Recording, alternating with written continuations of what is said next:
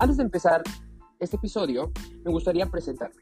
Mi nombre es Yael Rodríguez y soy educador y dedico mi vida a contribuir al desarrollo educativo.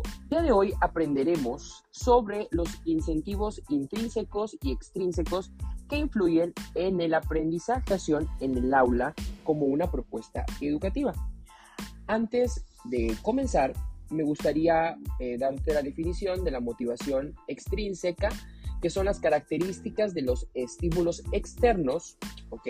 Lo que determina la dirección de la conducta del individuo. La motivación, regulada por el ambiente, es el fruto del aprendizaje.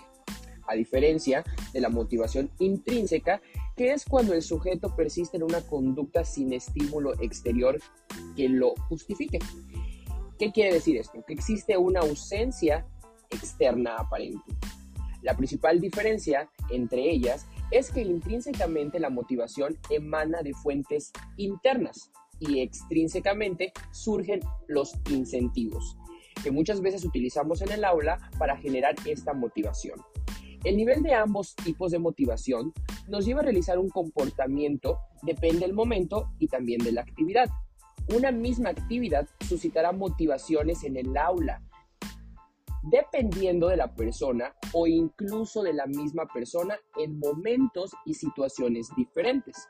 Existe una teoría del incentivo que nos habla Dickinson sobre la dirección hacia una meta, ya que esta es el fruto de la interacción entre estados emocionales y expectativas cognitivas. Ha habido una gran discrepancia entre autores, sobre todo Skinner, que nos habla acerca del conductismo, ya que él nos menciona que las causas externas son las que determinan la conducta. También otros autores sostenían que los seres humanos son sustancialmente activos por su curiosidad, es decir, por los motivos externos. Es muy importante tomar en cuenta eh, al momento de implementar una clase utilizar estos incentivos para promover emociones y promover conductas de trabajo en el aula. Ahora que ya conocimos los conceptos esenciales sobre estas dos características fundamentales en la educación y la motivación de nuestros estudiantes, me gustaría darte un educatips, ¿ok? Ahora que ya conociste un poco de la teoría acerca de estos dos conceptos, me gustaría hablar acerca de las actividades que puedes implementar en el aula, denominadas incentivos, en este caso, que motivan a tu alumno, que lo retan a descubrir el aprendizaje.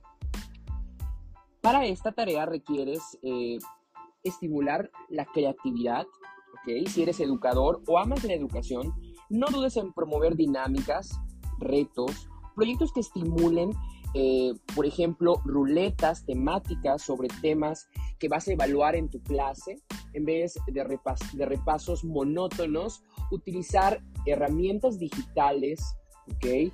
En el caso de que tuvieses el apoyo de algún cañón o proyector, como, como tú lo conozcas, te va a ayudar mucho a generar también un, ambiente, ¿no? O generar eh, también espacios de relajación dentro de estos incentivos como música, también como terapia dentro del aula, que pueda motivarlos a realizar ciertas actividades que puedan ser pesadas en cierto momento de la clase.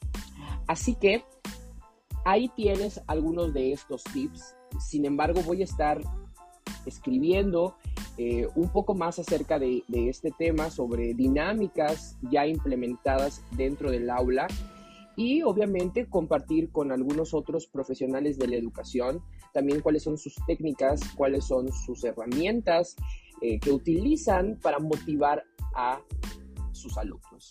De igual forma, si tú conoces alguna técnica o nos quieres comentar tu experiencia referente a estos eh, elementos, tanto intrínsecos como extrínsecos, que has utilizado en tu aula, y que han beneficiado y que han ayudado a construir valores, emociones y sobre todo mentes brillantes.